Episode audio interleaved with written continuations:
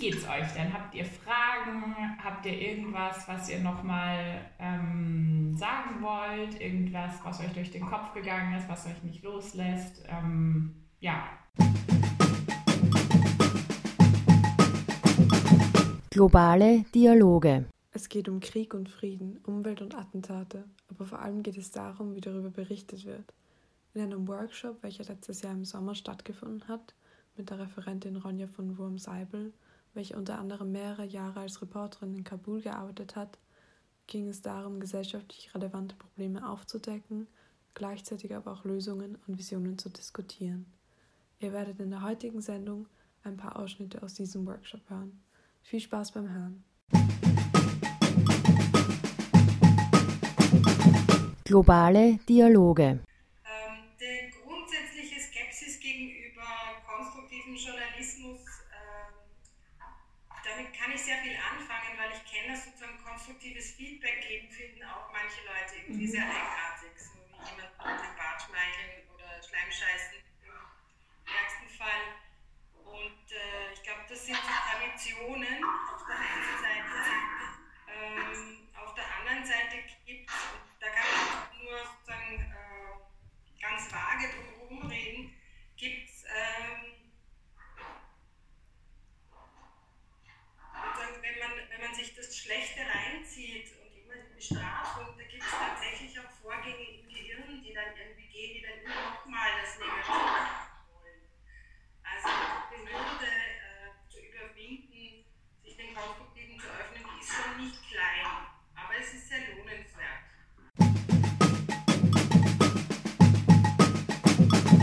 Globale Dialoge. Mir hat es irgendwie auch geholfen, diese Formel zu haben, weil ich vieles macht man eh oft intuitiv. Also ich hab, hatte auch die Idee, man muss das irgendwie noch aus einem anderen Licht oder so darstellen, aber ich finde, das vereinfacht irgendwie den Prozess. Also man kommt dann, also findet leichter mehrere Wege, irgendwie dieses X zu finden.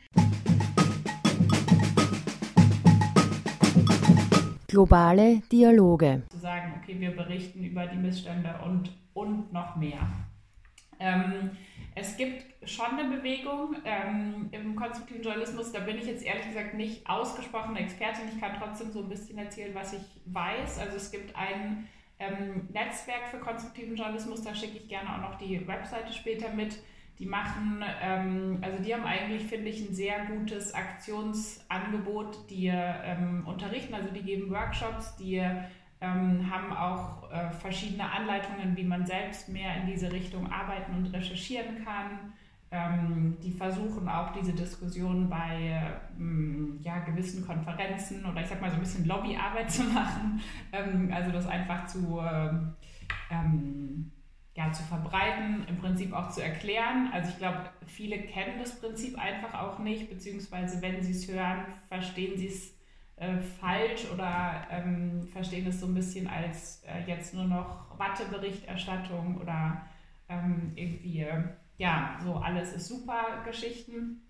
Ähm, meine Erfahrung ist, dass das wie soll ich das sagen? Also selbst wenn die ganzen Redaktionen noch nicht so gestrickt sind, habe ich da bisher wirklich, da möchte ich euch wirklich ermutigen, eigentlich keine, wirklich überhaupt keine Widerstände erlebt, wenn man sowas vorschlägt und sogar wenn man das dazu erklärt. Also ähm, sogar wenn ich sage, ähm, ja, wir haben jetzt hier dieses Problem und ich sage inzwischen auch einfach, ich finde es handwerklich zu einfach, nur das Problem zu berichten. Also ich sage gar nicht, ah, das ist mein Geschmack oder so, sondern ich sage tatsächlich, ich finde, das ist handwerklich zu kurz gedacht.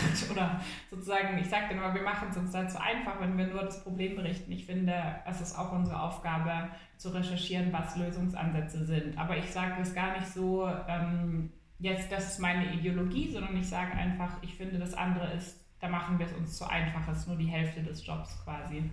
Und ähm, wenn ich über meine Themen spreche, jetzt nicht, wenn ich über die Geschichten von anderen Leuten rede, aber ähm, und damit habe ich das Gefühl, ist es ein ganz guter Standpunkt, weil ich dann nicht den anderen sage, ihr macht es falsch oder ähm, das ist irgendwie jetzt ähm, eine Revolution, die wir brauchen, wo dann ja so aus Prinzip viel Widerstand kommt oft, ähm, sondern ja, ich versuche einfach äh, zu beschreiben, warum ich das andere für tiefgreifender halte und auch für tatsächlich auch für herausfordernder in der Recherche. Also Meine Erfahrung ist nicht, dass wir es uns einfach machen mit dieser Art von Journalismus. Es ist eine Frage extra. Es ist auch kein, es ist auch kein Kunstwerk in dem Sinne, aber wir müssen halt einen Schritt weitergehen. Nämlich diese Frage, was jetzt? Die, die kommt einfach noch dazu, die wir uns in den herkömmlichen Nachrichten sozusagen ähm, nicht stellen.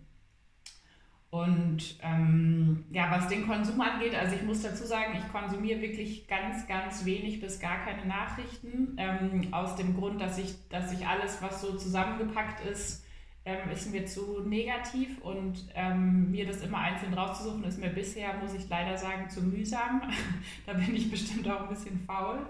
Ähm, aber ich lese tatsächlich einfach wahnsinnig viele Bücher und ähm, versuche da dann, ja, da finde ich kann man eher einschätzen, wie so der, die Einstellung der Autorin oder des Autoren ist.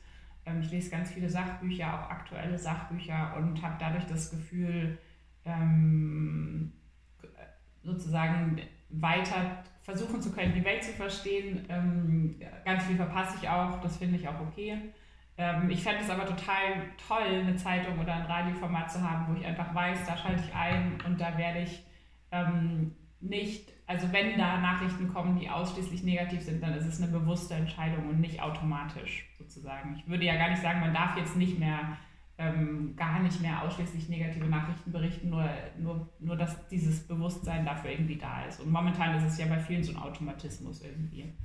Ähm, ich habe auch gemerkt, wirklich je länger ich darüber nachdenke und auch je mehr ich über dieses Thema mit Leuten rede, dass es es gibt wirklich meiner Erfahrung nach kein Thema, wo man nicht irgendetwas findet, was zukunftsweisend ist. Also selbst bei den allerschrecklichsten, schlimmsten Geschichten, ähm, wo man wirklich denkt, okay, hier, hier geht aber gar nichts. Es gibt immer irgendeinen Aspekt, den wir berichten können, der in die Richtung einer Lösung zeigt. Wir, wir müssen nicht, wir haben nicht die Aufgabe, die Lösung fertig zu präsentieren oder oder das Problem zu lösen. Also es gibt sehr viele Probleme, für die es ja einfach keine Lösung gibt, ähm, noch nicht gibt. Ähm, aber was wir können, ist in diese Richtung zu weisen. Eben mit den Mechanismen, die wir gestern besprochen haben, aus anderen Ländern, anderen Orten zu berichten, aus der Vergangenheit oder uns Leute zu suchen, die sich für diesen gesellschaftlichen Wandel bereits einsetzen. Ähm, ja, genau. Ähm, ich werde aber nachher nochmal genauer gucken. Ähm, also ich werde auf jeden Fall diese Seite nochmal schicken von, dem, von diesem Netzwerk für konstruktiven Journalismus. Die haben das Ganze auch ähm, sehr, sehr breit gefächert aufgezogen sozusagen. Die haben auch viele Studien dazu. Also das ähm, hilft auf jeden Fall auch, falls man mal jemanden überzeugen möchte oder dafür gewinnen möchte für das Thema. Da sind ganz viele tolle Argumente und ähm, ja, genau das kann ich auf jeden Fall empfehlen. Und, und meine Erfahrung ist wirklich die, dass in allen Bereichen, also sowohl bei dem Thema als auch in eigentlich allen anderen gesellschaftlichen Bereichen, ist meine Erfahrung, dass Wandel wirklich immer von Person zu Person passiert. Und dadurch dauern Dinge oft länger. Und, ähm, aber das habe ich gemerkt, mein, meine, meine Wirkung oder mein, also wie ich Leute am besten ähm, ja, verändern ist ja viel zu groß gesagt, aber vielleicht inspirieren kann, ist, indem ich mit denen eins zu eins rede, so wie wir das jetzt machen. Ähm, ich glaube, dieses, diese, dieses große, jetzt schmeißen wir das ganze System einmal um, ähm, daran glaube ich irgendwie nicht mehr so richtig. Also ich glaube, das ist wirklich oft kleinteilige Überzeugungsarbeit. Äh, die macht aber auch Spaß, das ist gar nicht schlimm. Und ähm, genau, und einfach lernen auch. Also ich erinnere mich auch, mir hilft es auch, mich daran zu erinnern, dass ich ja auch nicht von Anfang an diese Art von Geschichten erzählt habe. Ich habe ganz, ganz lange und auch jede Menge extrem negativer und extrem ähm, bedrückende Geschichten erzählt, einfach weil ich das Gefühl hatte, das ist mein Job und das ist das, was ich, wie ich Sachen verändern möchte, indem ich zeige, wie schlimm alles ist. Und das habe ich selber auch gemacht, bis ich dann gelernt habe, dass ich das nicht mehr machen möchte. Aber so versuche ich auch mit anderen umzugehen, dass ich nicht ähm, ja, sozusagen die jetzt nicht als Gegner empfinde in der Zusammenarbeit, sondern halt denke, okay, das, also ich habe da eben gewisse Erfahrungen gemacht, die mich da verändert haben, aber ich kann ja nicht voraussetzen, dass alle Menschen diese Erfahrungen auch machen oder auch die gleichen Schlüsse daraus ziehen. Also einfach so ein bisschen, ähm, das hilft mir einfach nicht frustriert zu sein, indem ich, wenn ich in der Zusammenarbeit mit Redaktionen, indem ich nicht jedes Mal denke, oh, jetzt macht ihr es immer noch, sondern halt denke, ah, okay, jetzt versuche ich mal, die irgendwie noch ähm, dafür zu gewinnen oder vielleicht da was verändern zu können. ich habe auch gemerkt, dass wirklich ähm, die Sache, wie wir berichten, hängt ganz viel ähm, ja einfach auch damit zusammen, wie wir selber die Welt wahrnehmen. Also als extremstes Beispiel habe ich das auch wieder ähm, in Kabul gelernt. Einfach dadurch, dass ich, wenn ich die ersten zwei, drei Wochen, die ich in Kabul war, waren immer sehr, ähm, hatte ich immer sehr viel Adrenalin. Einfach dort, also man nimmt den Krieg schon wahr. Es ist eine sehr hochgerüstete Stadt mit vielen Waffen, vielen Sicherheitsmaßnahmen. Und die ersten Wochen war ich immer total ja, einfach voller Adrenalin. Und in dieser Zeit war meine Wahrnehmung so anders als in der Zeit danach. Also sobald ich dann angekommen bin, sozusagen, bin ich viel ruhiger geworden, habe auch ähm, habe teilweise wirklich ganze politische Bewegungen anders gesehen. Also ich habe richtig gemerkt, wie unsere Wahrnehmung einfach beeinflusst, auch wie wir über Geschichten denken. Und ähm, das war mir irgendwie eine ganz, ganz äh, große Lehre. Und ähm, das Gleiche gilt, glaube ich, für wie negativ oder positiv wir auf die Welt gucken. Und da habe ich gemerkt, dass es mir total hilft, auch außerhalb von jetzt Geschichten erzählen oder Journalismus oder wie auch immer, in welchem Feld wir uns jeweils befinden beruflich, einfach zu merken, okay, wie ich ähm, generell meinen Alltag wahrnehme, wie ich andere Leute wahrnehme, das alles beeinflusst total die Art, wie ich Geschichten erzähle und wie ich Geschichten denke auch vor allem. Und ähm, also ich mache da wirklich inzwischen so ein, das klingt vielleicht ein bisschen bescheuert, aber ähm, ich sammle jeden Tag Highlights meines Tages. Ähm, das mache ich sowohl alleine als auch mit Freunden, Familie, äh, Bekannten, einfach zu sagen, okay, was war denn heute, was waren schöne Momente, was war, ähm, was hat mich irgendwie überrascht. Und das klingt so kleinteilig und vielleicht auch ein bisschen oder ja, so lächerlich oder irgendwie nicht, nicht wichtig, aber ich merke, dass es total beeinflusst, wie ich einfach mein Leben wahrnehme, wie ich mein Umfeld wahrnehme, ähm, wie ich meinen Beruf wahrnehme, alles, alles eigentlich. Und also ich glaube, dass, ähm, das haben wir jetzt auch schon ein paar Mal angesprochen, dass quasi dieses Konstruktive im Gegensatz zu ausschließlich negativ ist eben sehr tief in uns verankert, weil es auch von allen Seiten so ähm, auf uns reinkommt quasi. Also da würde ich euch auch ermutigen, einfach Wege zu suchen, wie ihr ähm, ja, einfach bei euch selber vielleicht bemerkt, in welchen Bereichen seht ihr selber schnell ähm, den Worst Case, anstatt irgendwie was gut klappen könnte oder in welchen Bereichen seht ihr vor allem, was schiefgegangen ist. Ähm, und da, da kann ich nur sagen, es lohnt sich daran ähm, zu arbeiten und irgendwie euch selber noch etwas besser kennenzulernen vielleicht. Da fällt mir gerade auch ein, da gibt es auch einen, da schicke ich auch noch mal einen Link dazu von einer Frau, Brené Brown, die ganz toll beschrieben hat, finde ich, wie diese Art zu denken aus unserer Gesellschaft heraus entsteht und ähm, ja, wie wir da vielleicht ein bisschen entgegenhalten können. Ähm, genau, also so viel zu dem ganzen Gedankenkonstrukt allgemein. Ähm, Social Media war noch eine Frage. Ähm, ja, das, also da muss ich sagen, habe ich auch so, bin ich ständig im Veränderungsprozess, weil ich das auch ganz schwierig finde, vor allem den Konsum. Ähm, phasenweise führt es dazu, dass ich fast gar nicht mehr Social Media konsumiere, weil ich das einfach erschlagend finde. Ähm, führt dazu, dass ich sehr, sehr häufig gucke, wem ich folge und wem nicht und auch schaue, wie die, also sind das Leute, die eher vor allem Negatives posten oder sind es Leute, bei denen ich auch viel über Lösungsansätze lerne? Ähm, sozusagen, das hinterfrage ich einfach regelmäßig und check das auch richtig.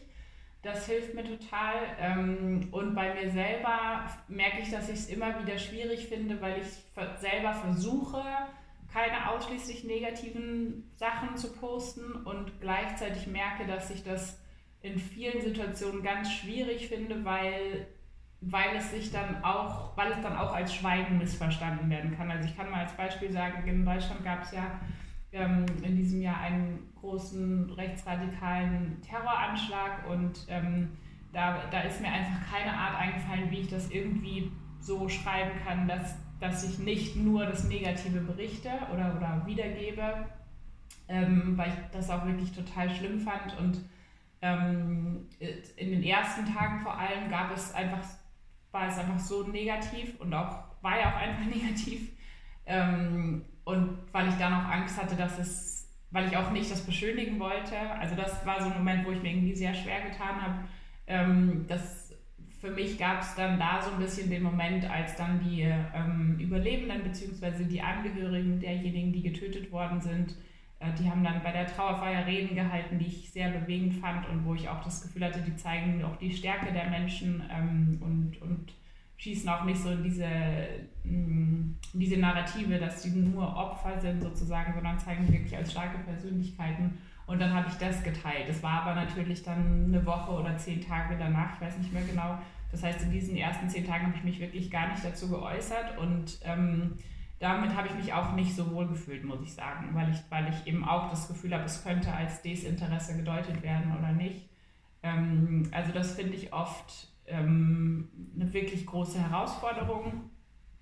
Ähm, gleichzeitig versuche ich mir auch zu sagen, dass man auch bei, ja, dass, dass, dass es auch okay ist, einfach mal nichts, sich nicht zu äußern zu Dingen, wenn, wenn ich gerade nicht den richtigen Weg finde, sozusagen.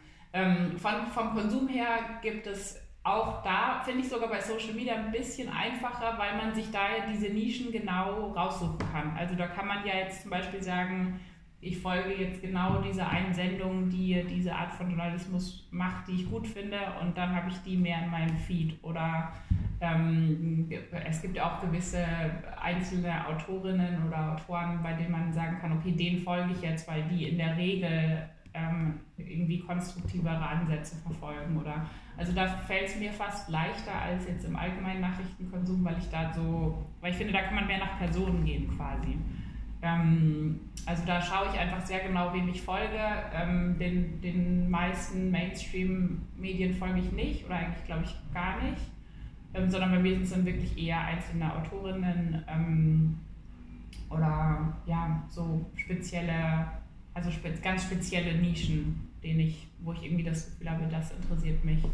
Ähm, oder auch Hashtags oder so, aber da kann man ja sehr genau ähm, gucken, was man konsumiert eigentlich. Ähm, und ich merke aber trotzdem einfach nicht zu viel. Also auch, also ich finde, das ist einfach immer noch ähm, einfach sonst erschlagend. Also auch wenn wir konstruktiven Journalismus oder konstruktive Nachrichten konsumieren, wenn, es, wenn wir sehr, sehr viel konsumieren, finde ich, ist es ab einem gewissen Grad erschlagend. Für mich jedenfalls so, das ist meine Erfahrung. Genau. Ähm, ich schaue noch kurz auf meinen Zettel, das ich mir von euch aufgeschrieben habe. Ähm, Genau, äh, was ihr gesagt habt mit der Formel, dass es hilft, ja, das finde ich auch total. Also ähm, ich mache das jetzt schon seit ein paar Jahren und, und identifiziere mich auch zum großen Teil damit und trotzdem hilft mir diese Formel selber auch total, ähm, auch um bei einer Geschichte, die ich vielleicht so intuitiv mache, mich nochmal hinzusetzen und zu sagen, jetzt Moment mal, habe ich da wirklich habe ich überhaupt ein X? Oder ist es am Ende doch nur irgendwie ein Kackehaufen, den ich bunt angemalt habe? Oder sozusagen, ja, also um wirklich nochmal zu sagen, okay, jetzt schau nochmal durch, ist da wirklich irgendwas, wovon wir was lernen können, ähm, wovon wir irgendwie eine Richtung bekommen können, wie es besser, wie wir es besser machen können. Äh, das hilft mir total, das hilft mir auch im Gespräch mit anderen Leuten, die vielleicht noch gar keine Ver Verknüpfung oder Verbindung dazu haben. Oder auch wenn ich denen versuchen will zu erklären, warum ich meine Geschichten so erzählen möchte, ähm, ja, da hilft mir das irgendwie total. Und es hilft mir auch, um mir selber immer wieder klarzumachen, es ist nicht die, ähm, es ist nicht eine harmlosere Variante der Berichterstattung, sondern es ist wirklich mehr. Es ist ein Schritt mehr. Und es ist mehr Recherche und es ist handwerklich aufwendiger und ähm, aus meiner Sicht dadurch auch wertvoller sozusagen. Ähm, Genau, ja, was du zu konstruktivem Feedback gesagt hast, total. Ähm, auch dieses, diese Vorbehalte, ich glaube, das liegt daran, dass ähm, viele konstruktives Feedback einfach ähm, falsch benutzen sozusagen oder dass man sich dann nicht traut, trotzdem ernsthaft zu sagen, was man auch besser machen könnte. Das ähm, glaube ich, weil konstruktives Feedback an sich ist ja nicht, dass man nur positive Dinge sagt, sondern ähm, eben auf eine bestärkende Art und Weise zu sagen, wo Verbesserungen möglich sind oder wo man Chancen sieht, dass man sich noch verbessern kann. Ähm, ich glaube, das ist einfach wirklich in unserer Kultur einfach so gar nicht verankert bisher. Das, ähm, ja, finde ich, merkt man auch, mir geht es so, wenn bei Reisen in anderen Ländern, ich glaube, da sind wir einfach auch äh, speziell geprägt irgendwie. Ich glaube, wir kommen aus ähm, einer Gegend, wo man irgendwie speziell negativ sehen lernt im Vergleich zu anderen Orten.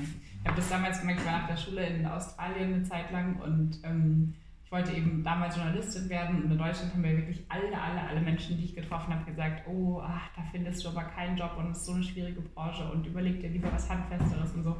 Und in Australien ähm, haben wirklich die ersten Leute, die mich gefragt haben, habe ich so ganz zögerlich schon gesagt, so, ja, also eigentlich würde ich gerne Journalistin werden. Die so, ach super, ja, mach das doch toll und es klappt bestimmt, wenn du es willst. Und ich dachte so? Das war so eine Reaktion, die ich einfach noch nie gehört hatte. Und ähm, ja, das ist mir irgendwie total in Erinnerung geblieben. Von daher glaube ich, ähm, das ist alles sehr tief in uns drin und ich glaube, das kann man aber trotzdem total gut verändern.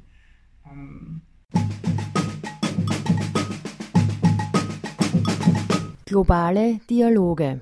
Habe ich einem Freund schon gesagt, dass mir ein Beispiel gefallen hat. Das war von NDR, ein Radiobeitrag. Da ging es um Elternzeit für Kühe.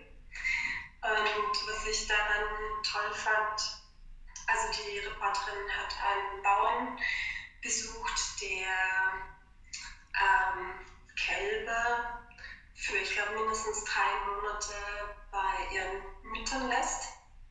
Weil normalerweise in der Milchproduktion die Kälber ziemlich schnell, ich glaube, vom ersten Tag an von ihren Müttern getrennt werden, damit eben, damit man die Milch bekommt. Ähm, und der macht das nicht so, der lässt sie drei Monate bei ihren Müttern und hat davon erzählt, warum er das macht und wie er das macht und so weiter.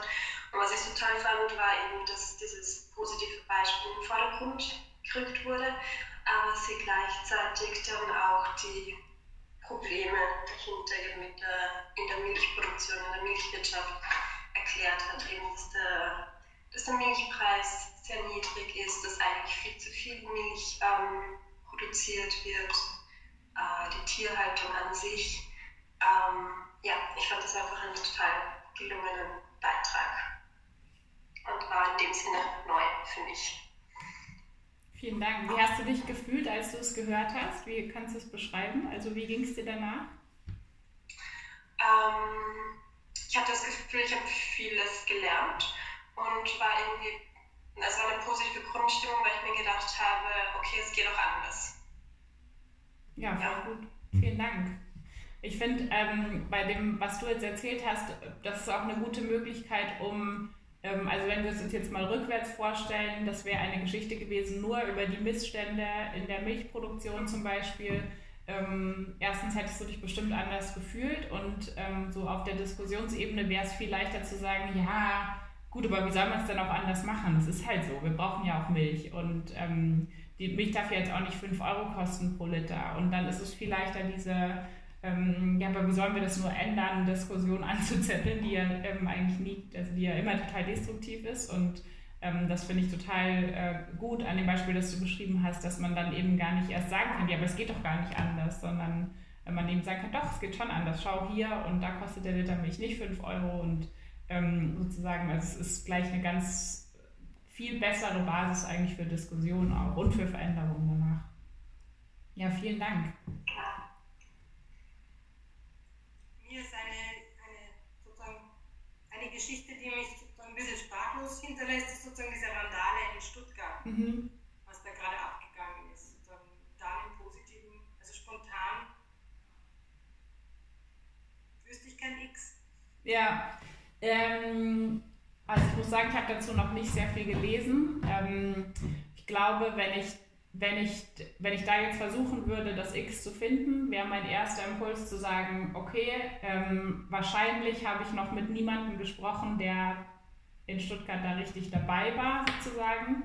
Dann würde ich versuchen, jemanden zu finden, mit dem ich darüber reden kann. Nicht um, also wahrscheinlich finde ich keine Person, die sagt, hier, du kannst mich mit Gesicht fotografieren und ähm, dazu irgendwie in die Zeitung stellen, aber ich würde, ähm, auch wenn ich das nicht mache, versuchen wollen zu verstehen, was die Leute da gemacht haben und warum.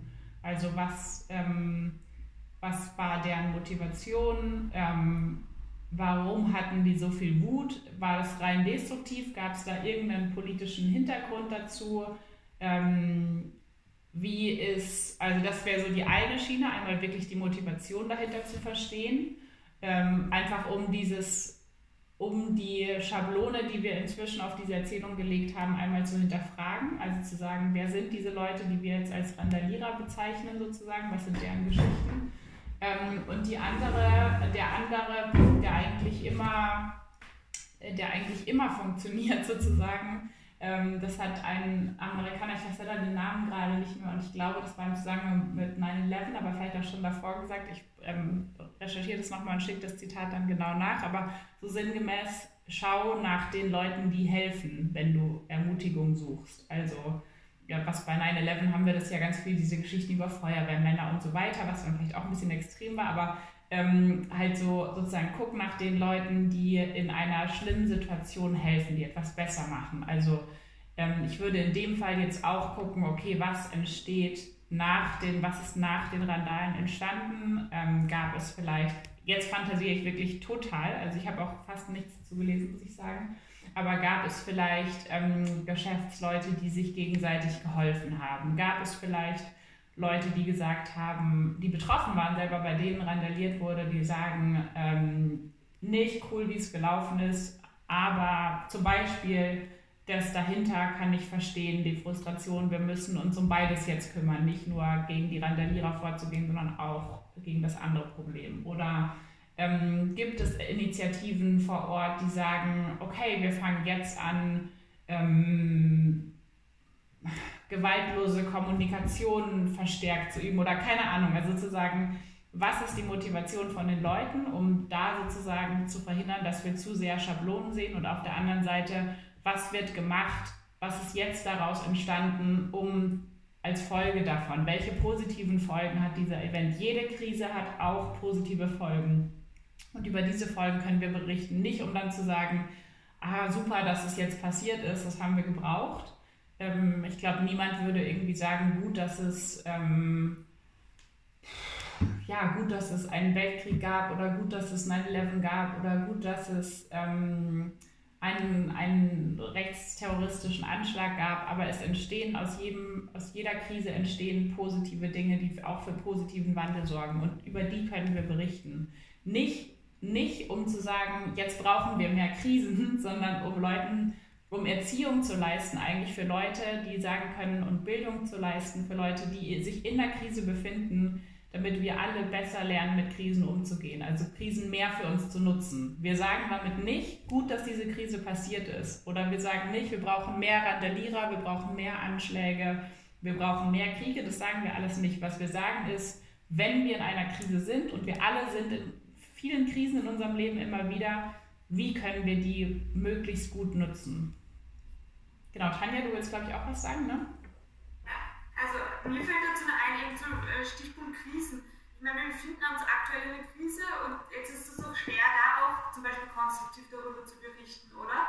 Also man kann zurückschauen jetzt eben in die Geschichte, wie du gerade gemeint hast, oder vielleicht sich anschauen in, äh, in anderen Ländern, wie da Krisen bewältigt worden sind. Aber zum Beispiel habe ich letztens einen Artikel über SRH Rights geschrieben, also Sexual, Sexual and Reproductive Rights und da haben wir auch diesen Rückblick angewandt, um zu berichten, aber nur, dass es Frauen immer schlecht gegangen ist nach den Krisen. Ja? Also auch da, da ist es dann nicht halt so schwierig, welchen Art, zu welchen Themen, weißt du, man? Weil du sagst ja selbst, es wird tendenziell negativ berichtet und dann will man diese, das Narrativ umdrehen und dann wird es aber auch schwierig, dann auf zum Beispiel historische äh, Berichte zurückzugreifen. Genau, also das, erst, das ist eine Frage. Die zweite ist, wie würdest du zum Beispiel jetzt positiv über die aktuelle Krise berichten? Mhm. Ähm, also was den Rückblick angeht, würde ich, glaube ich, ähm, finde ich, kann man trotzdem und sollte man vielleicht auch einfach sagen, okay, ähm, sozusagen, das war auch in der Vergangenheit immer schon Mist. Aber wenn es in der Vergangenheit immer schon Mist war, gibt es ganz sicher inspirierende Personen, die dagegen sich aufgelehnt haben und die dagegen protestiert haben und die dagegen auch funktionierende äh, Protestformen gefunden haben und die da auch Formen gefunden haben, um äh, Wandel anzustoßen, um Widerstand zu leisten, um Gesetze zu ändern und über die kannst du berichten. Also für mich war das so ein Augenöffner. Ich hatte, ähm, ich habe in Bayern Abitur gemacht und da hat man immer zwei Leistungskurse. Einer meiner Leistungskurse war Geschichte und ich habe danach Geschichte und Politik studiert und ich habe in kein, also niemals in diesem ganzen, in dieser ganzen institutionellen Bildung habe ich wirklich ernsthaft gelernt über wie kann man politischen Widerstand leisten, wenn man in einer Diktatur lebt zum Beispiel, obwohl wir wirklich bestimmt eineinhalb Jahre lang ähm, die NS-Diktatur auf allen Ebenen gelernt haben. Ich habe teilweise U-Boot-Kriegsstellungen auswendig lernen müssen und so ein Mist, aber ich habe wirklich nicht gelernt, okay, wie kann man äh, funktionierenden Widerstand leisten in einem repressiven System. Und das andere ist, wie entsteht Frieden? Also wie wird ähm, nach einem Konflikt, wie wird, wie wird Frieden gebildet? Was braucht es dazu? Wann hat es funktioniert? Bei welchen Beispielen? Diese Beispiele gibt es alle. Was ich gelernt habe, ist, wie entstehen Kriege, wie verlaufen sie ähm, und, ja, und wie, wie funktionieren ähm, repressive Regime. Aber sozusagen, und das andere gibt es ja auch. Selbst wenn es das weniger gibt als das, das was ich jetzt gesagt habe, gibt es das. Also, ähm, und da, das gibt es immer. Also bei jedem Negativen gibt es immer Gegenspieler und Gegenspielerinnen, die versucht haben, das zu ändern. Und in ganz vielen Fällen sind die nicht große Namen in der, in der historischen Geschichtsschreibung, so wie wir sie beigebracht werden, bekommen, einfach weil die auch von bestimmten Leuten geschrieben wurde. Und umso, umso lohnenswerter ist diese Arbeit, dann über diese Leute zu berichten. Also ich habe ein, ähm, ein Buch, so eine, ähm, äh, so eine, wie sagt man, so eine Graphic Novel, wo quasi einfach nur beschrieben werden, ähm, kämpferische ähm, ja, Feministinnen im Grunde der letzten 200 Jahre. Und das ist total irre, weil ich keine von denen kenne oder fast keine. Und das sind aber Personen, die richtig viel verändert haben. Nur sie landen halt nicht in der Geschichtsschreibung. Das ist keine Verschwörung oder sonst wie. Es liegt einfach daran, dass Geschichte in der Regel von anderen Leuten geschrieben wurden, die eine andere Narrative im Kopf haben. Also ähm, es ist keine Weltverschwörung, gegen die wir ankämpfen. Es ist einfach eine bestimmte Erzählweise, die wir versuchen aufzubrechen. Das war das eine. Das andere. Äh, ja, ich hol's mal kurz. Moment.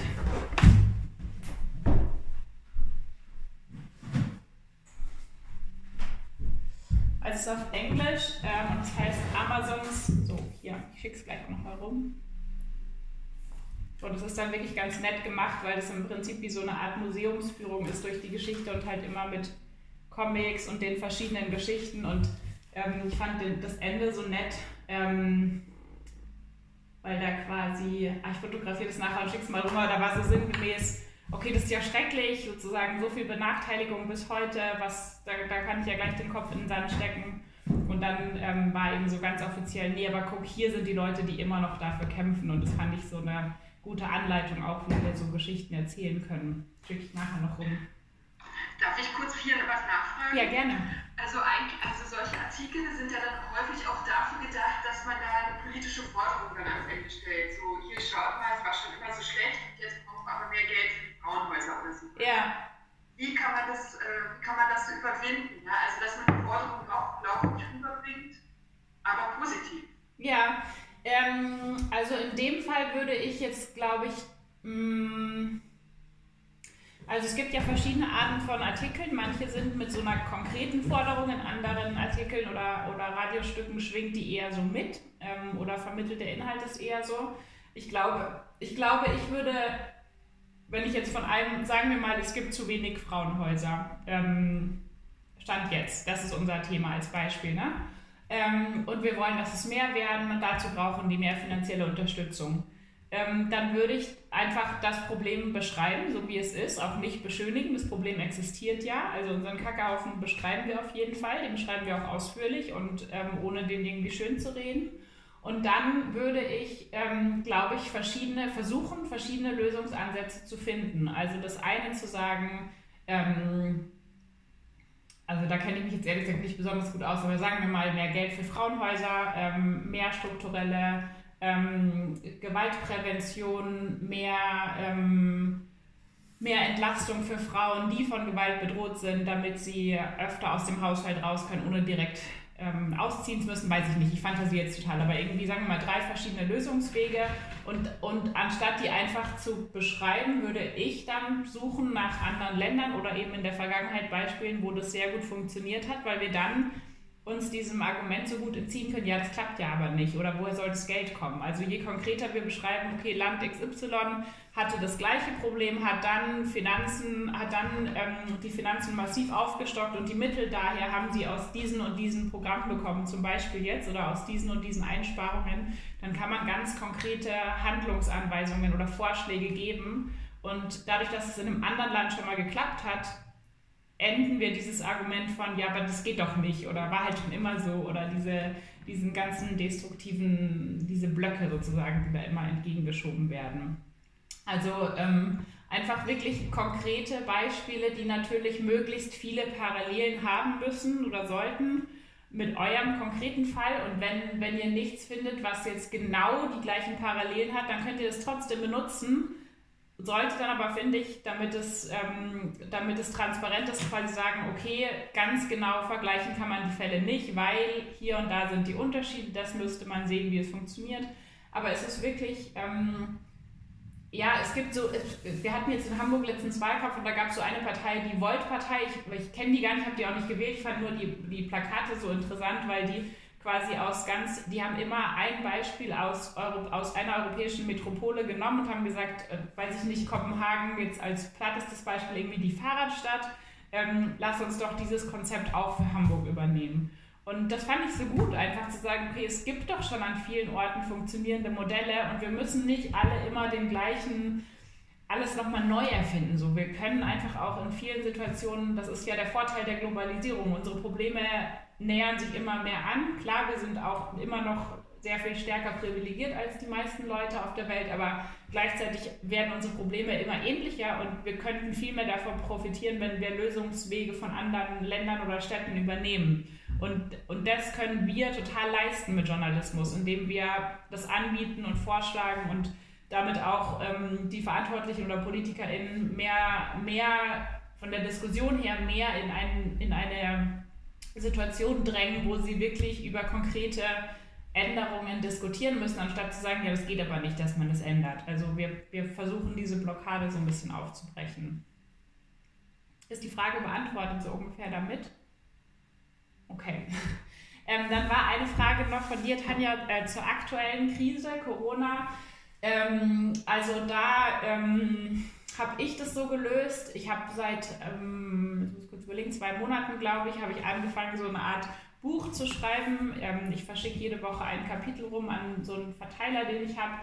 Ähm, und das, das sind relativ lose Gedanken zu, was wir aus der Krise lernen können. Ähm, und ich habe das Gefühl eigentlich sehr viel. Und bei mir ist halt sehr viel da, also sehr viel. Ich glaube, ich habe in Afghanistan, das ist jetzt blöd, dass ich immer wieder so viele Beispiele von da nehme, aber ich war da halt einfach eine längere Zeit. Ähm, und da ist ja der Krisenmodus sozusagen einfach dauerhaft. Und dadurch habe ich, glaube ich, ganz viele Leute kennengelernt, die, die mit Krisen so umgehen, dass ich das Gefühl hatte, sie lernen was daraus. Ohne dass ich jemals sagen würde, alle sollten im Krieg leben, leben null. Auf gar keinen Fall. Ähm, aber wir alle haben immer wieder Krisen in unserem Leben, als Gesellschaft, als, als Welt sogar momentan. Und ich glaube, es gibt immer Mechanismen, die, ähm, die vor allem in Krisensituationen passieren. Also zum Beispiel ähm, technischer Fortschritt oder ähm, also das wurde, wurde jetzt auch viel berichtet oder sozusagen Gemeinschaften, die sich bilden, Communities, die enger zusammenwachsen. Sogar so Dinge wie Gewalt an Frauen, das ist nicht gut, dass die gerade so zunimmt, aber jede Krise zeigt uns, welche gesellschaftlichen Probleme wir haben. Das Problem mit Gewalt gegen Frauen ist ja nicht neu und es ist auch nicht, es war auch vor Corona ein massives Problem, nur war es da leichter, sag ich mal, den Deckel drauf zu halten. Und jede Krise schubst am meisten nach oben, was die größten Probleme sind. Und, ähm, oder die Care-Arbeit, dass, ähm, dass KrankenpflegerInnen so schlecht bezahlt werden. Diese ganzen Dinge, das, die gab es ja alle schon davor, die Probleme. Und jetzt ist der Druck eben noch größer geworden. Und das ist, das ist, glaube ich, schon ein Vorteil gewissermaßen von jeder Krise, weil sie uns zeigt, was, woran es uns mangelt an der Gesellschaft. Und sie zeigt uns auch, wonach wir uns sozusagen sehnen im Ernstfall. Also wo, wo, was wir suchen, was wir eigentlich wirklich suchen. Und ähm, da sind, glaube ich, Krisen eine ganz, ganz äh, große Chance. Und ähm, da würde ich auch auf jeden Fall dieses Buch, was ich gestern schon empfohlen habe, Hope in the Dark. Und äh, Rebecca Solnit ist eine Historikerin aus Amerika, die hat ähm, aus Nordamerika, die hat auch noch ein anderes Buch geschrieben, äh, das schicke ich nachher auch noch rum ähm, ich überlege gerade, ob mir der Name einfällt, macht er nicht, aber die hat quasi ganz konkret untersucht, welche, also die hat verschiedene historische Krisen, sei es jetzt Naturkatastrophen, ähm, Kriegsangriffe, Terroranschläge untersucht und hat geschaut, wie haben Bevölkerungen darauf reagiert, die lokalen Bevölkerungen, die davon betroffen waren. Und sie hat eben gemerkt, dass da ganz viel Resilienz entstanden ist, ganz viel Zusammenhalt, ganz viele gesellschaftliche Verbesserungen, trotz aller allen Leid und allen auch Toten, die es gab und Verlusten, aber dass, eben, dass es eben immer beides gibt und dass wir eigentlich von unserer Narrative so ein bisschen davon ausgehen, der Mensch ist ein Wolf und wir sind alle nur gierig und in der Krise werden wir noch gieriger. Ähm, und klar gibt es diese Leute auch und auch diese Unternehmen, aber die, die Masse ist eigentlich total anders. Die Masse hält eigentlich zusammen in Krisensituationen und ähm, versucht sich gegenseitig auszuhelfen. Und das ist auch so eine Narrative, die wir im Kopf haben, die eigentlich gar nicht, die eigentlich wirklich gar nicht wissenschaftlich belegt ist, sozusagen. Das Buch schicke ich auch auf jeden Fall noch rum, schreibe ich mir auf. Tanja, du wolltest, glaube ich, noch was sagen, oder? Nee, okay, dann habe ich die Hand äh, missverstanden. Okay, ich bin nur kurz aufgeschrieben. Okay, wer möchte dann noch was erzählen oder noch über ein Thema, ein Thema ansprechen? Ja? Also ich habe noch eine Geschichte, wo ich mir schwer tue, ein X zu finden. Mhm. Ähm, und zwar wird also die LGBTIQ-Community ähm, in Russland relativ stark und strukturell unterdrückt. Also es wird auch politisch wahnsinnig instrumentalisiert und ausgenutzt. Und es gibt zum Beispiel eine Aktivistin, die geht an Schulen und gibt ähm, Aufklärungsunterricht an Jugendlichen. Es gibt auch eine Sexualkunde an Schulen. Und das wäre, finde ich, so ein positives Beispiel. Also die setzt sich dafür ein, um Aufklärungsarbeit auch unter Jugendlichen, ähm, also den Aufklärungsunterricht zu geben, weil ganz viel auch mit Mythen behaftet ist und, und auch mit mangelndem Wissen. Aber die wurde jetzt zum Beispiel ähm, gerade verhaftet, ich glaube für sieben Jahre Straflage mhm. oder oh, so irgendwas, wegen Verbreitung von Pornografie an Jugendlichen. Ja. Und also das ist so eine Geschichte, da gibt es quasi einen positiven Aspekt, der dann aber wieder zunichte gemacht wird, weil eben die meisten, die sich irgendwie aktivistisch ähm, in dem Bereich betätigen, irgendwelchen Punishments, also irgendwelchen Strafen oder, oder Unterdrückungen ausgesetzt sind. Also da tue ich mir zum Beispiel schwer, ein X zu finden. Also ich weiß nicht. Ja. Da wäre jetzt mein Gedanke zu sagen, okay, ähm, also zum einen das, was du beschrieben hast, die ihre Geschichte per se ist ja erstmal inspirierend und an ihrer Geschichte kannst du erstmal die Missstände gut erzählen und auch, wie sie dagegen gekämpft hat. Und ich glaube jetzt in Bezug auf die Verhaftung, ähm, also auf jeden Fall die Verhaftung beschreiben, beschreiben, warum das schlimm ist und so weiter, da jetzt auch nicht, ähm, also wirklich nicht aussparen, so beschreib alles, was es dazu aus deiner Sicht zu sagen gibt. Und dann würde ich als nächsten Schritt sagen, okay, die war ja schon an vielen Schulen, die hat ja total viel Arbeit geleistet. Und jetzt versuchst du mal, das ist aufwendig, ähm, aber jetzt versuchst du mal, ähm, wie soll ich sagen, zu tracken sozusagen, ihre, die Veränderungen, die sie bewirkt hat. Also ähm, wenn es jetzt ganz kleinteilig ist, wirklich in Schulen anrufen, dir beschreiben lassen von Schüler, Schüler und Schüler und Schülerinnen, ähm, wie, wie hat euch das beeinflusst? Ähm, wirklich, also was ich meine, ist zu zeigen, okay, diese Person ist jetzt verhaftet und sie kann diese Arbeit nicht mehr weitermachen, aber sie hat diese Arbeit ganz lange gemacht und ja, das hat ihre Auswirkungen, ihre Folgen und die strahlen weiter und die sind nicht gestoppt, nur weil diese eine Person ähm, unrechterweise sozusagen verhaftet wurde. Aber zu mhm. zeigen, was, wo ist das, was sie geleistet hat, wo lebt es weiter, wo, ähm, also ihr Nachlass sozusagen, ne? Also, ähm, und damit zeigst du zum ersten, wie viel sie wirklich erreicht hat. Zum zweiten zeigst du, dass es eine große Bewegung ist. Ähm, und es ist, das ist auch eine Art von Widerstand zu zeigen, okay, wenn ihr eine Person verhaftet, ähm, ihr werdet nicht die ganze Bewegung stoppen. Und das zeigst du, je mehr du ähm, je mehr du zeigst, was sie alles bewirkt hat und in wie vielen Köpfen sozusagen ihre Informationen und ihr Wissen weiterarbeitet und, und weiter für Veränderungen sorgt. Und ich könnte mir vorstellen, wenn sie das schon eine Weile gemacht hat, dass, da, dass, dass du da viel findest. Also dass da viel ähm, neue Bewegungen vielleicht entstanden sind, kleine Aktionen, ähm, vielleicht auch nur, nur sozusagen ähm, Diskussionen in einer Familie, die das, die, die Gesprächsart in einer Familie verändert haben, sowas. Und je mehr du das zeigst, ähm, desto mehr ist es trotzdem inspirierend, weil ich dann als Leserin nicht das Gefühl habe, okay, jetzt ist aber diese ganze Arbeit von ihr völlig umsonst, sie ist verhaftet, alles ist kaputt gemacht, weil das, das ist ja das, was das Regime machen möchte oder die Regierung, aber das stimmt ja nicht. Ihre Arbeit ist nicht kaputt gemacht und nicht zunichte gemacht. Ähm, und das zu zeigen und langfristig im Idealfall, das ist jetzt wirklich sehr in die Länge gedacht, aber würde das natürlich auch, also je mehr wir zeigen, okay, einzelne Verhaftungen bringen keine Bewegung zum Stoppen, das ist natürlich die Hoffnung, dass damit dann irgendwann einzelne Verhaftungen nachlassen. Anstatt wenn wir das Bild weitertreiben, einzelne Verhaftungen können dazu führen, dass diese Bewegung stoppt. Dann wird die Regierung ja immer mehr dazu ermutigt zu sagen, ja natürlich, und wir haften, verhaften noch fünf dazu, weil es so wirksam war. Also einfach zu zeigen, das ist größer als diese Person und ihr könnt es nicht mehr stoppen, nur weil ihr diese eine Person rausgenommen habt. Erst recht nicht, weil die ja schon total viel unterwegs war und ganz, ganz, ganz viele Leute inspiriert und berührt hat. Es wird sicher halt aufwendig, ähm, aber ich glaube, das könnte eine Lösung sein.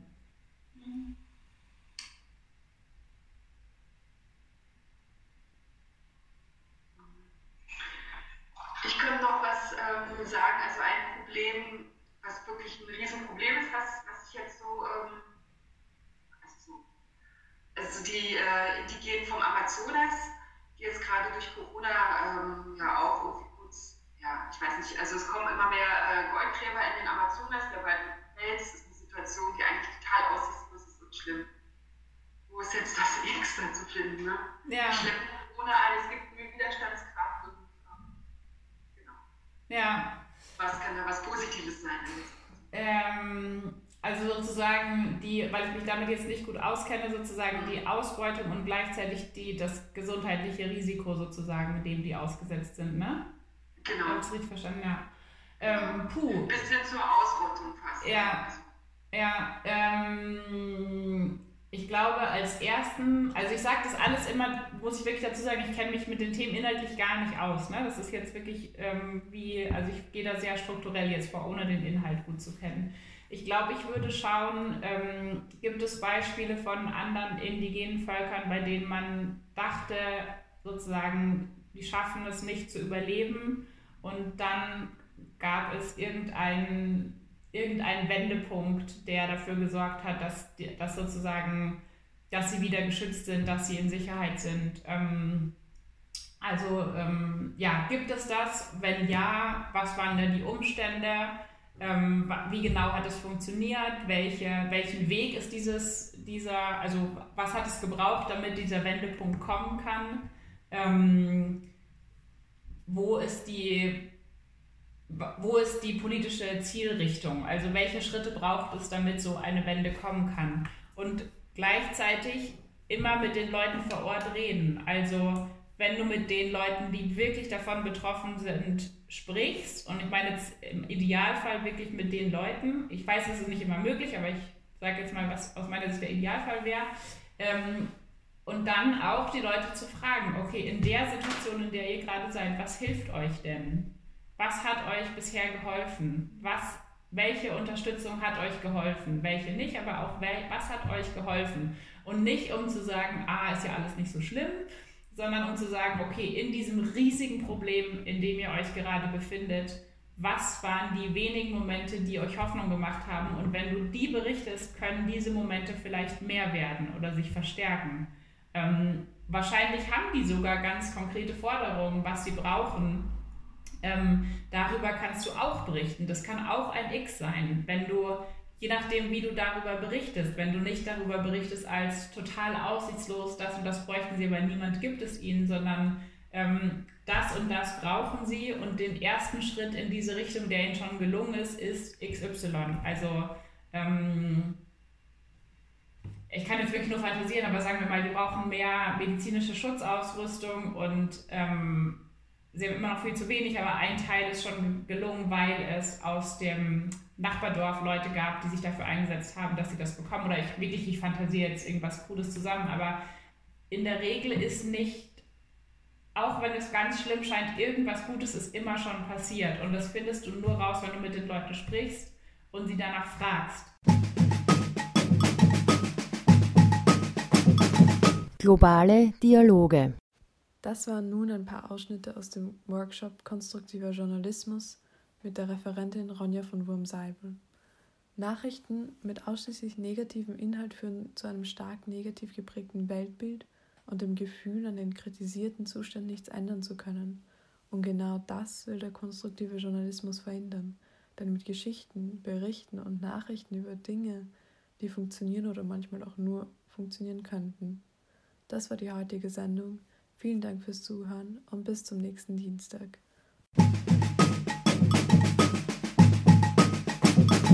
Globale Dialoge. in der Luft. Donne in Aria. Women on Air.